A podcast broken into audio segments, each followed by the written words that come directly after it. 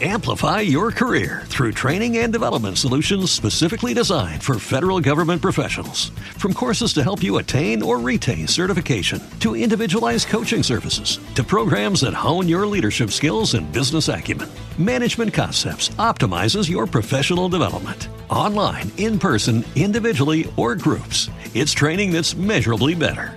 Learn more at managementconcepts.com. That's managementconcepts.com.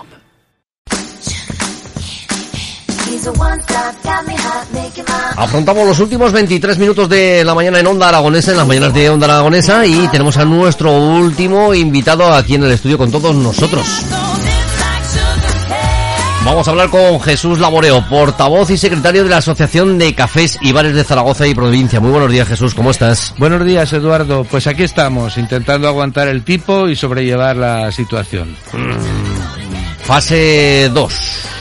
Bueno, fase 2, esto es lo que se anunció, pero todavía se supone que entra en vigor mañana y todavía ahora no sabemos en qué condiciones entra, porque no ha sido publicada la orden en el BOA.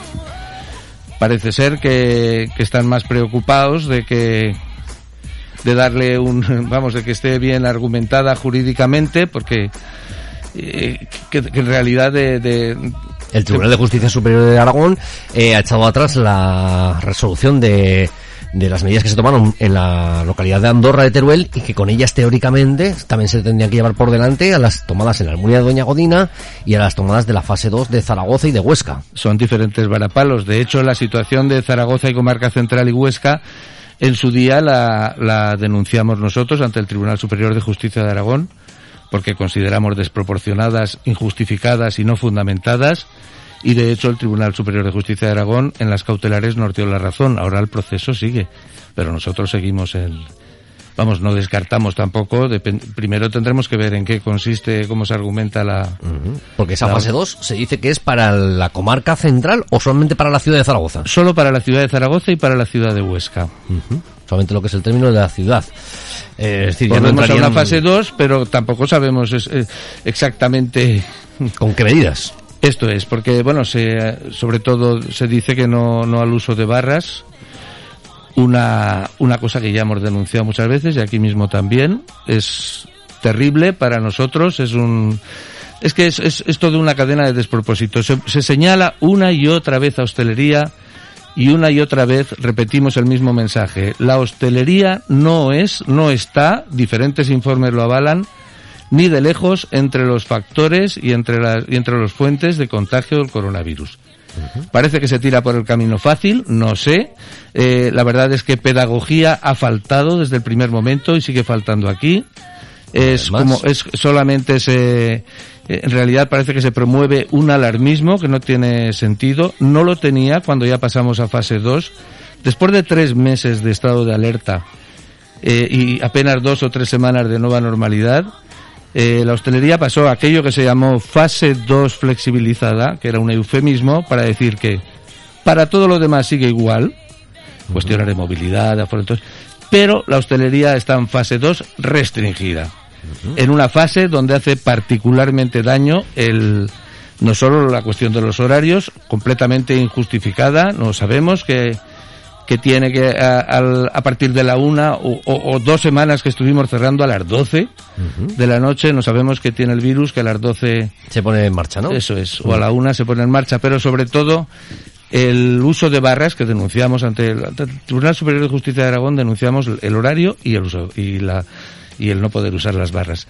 Para un sector como el nuestro de cafés y bares es algo terrible porque es, es parte por absolutamente. Hay muchísimos bares, pequeños bares en distritos, en, eh, en barrios, en muchos sitios donde que son muy pequeños, no tienen posibilidad de tener terrazas, a veces tienen muy pocas mesas en el interior y su actividad fundamental es las barras. Creemos desde el principio y nadie ha podido desmontar esto, ni nadie ha podido argumentar lo contrario, que los protocolos son los correctos. Se trabajó mucho en esto y los protocolos higiénicos han funcionado hasta tal punto que no ha habido brotes que provengan de hostelería, pero vienen de otros ámbitos, provienen de fiestas particulares, privadas, familiares, en fin, y de otros sitios. Es, no sé, desde la Consejería de Sanidad hemos leído que decía ayer que comprendía el disgusto.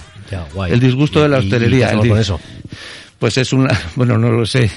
Yo desde luego creo que es de una ligereza y de una frivolidad llamarlo disgusto, porque, bueno, como mínimo sería una frustración, una impotencia y una inseguridad jurídica constante que se cierne sobre nosotros a cada momento, en cualquier momento. Pero más allá de los estados de ánimo, pues existe una realidad económica, profesional, vital, de muchísimos sitios que no pueden, de muchísimos establecimientos, que no pueden ejercer su actividad pese a, pese a que pese a que se han dotado de los protocolos necesarios.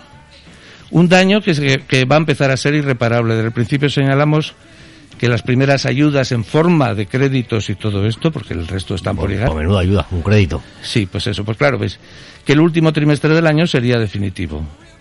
Nuestro sector lo componen en, en un 50% son o bien solo autónomos que trabajan el bar sin empleados o, en un 34% que tienen empleados hasta cinco empleados.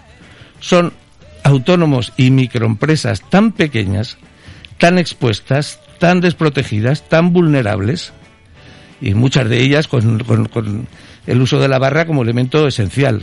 Así es. Que no sé cómo, cómo no se dan cuenta del daño, o sea, esta ligereza de hablar de disgusto, contrariedad, eh, les pedimos un poco de esfuerzo. No, no, no. Esto no puede ser. ¿Te está gustando este episodio?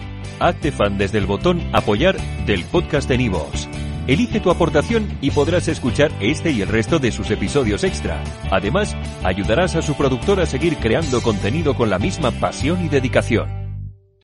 Amplify your career through training and development solutions specifically designed for federal government professionals. From courses to help you attain or retain certification, to individualized coaching services, to programs that hone your leadership skills and business acumen, Management Concepts optimizes your professional development. Online, in person, individually, or groups, it's training that's measurably better.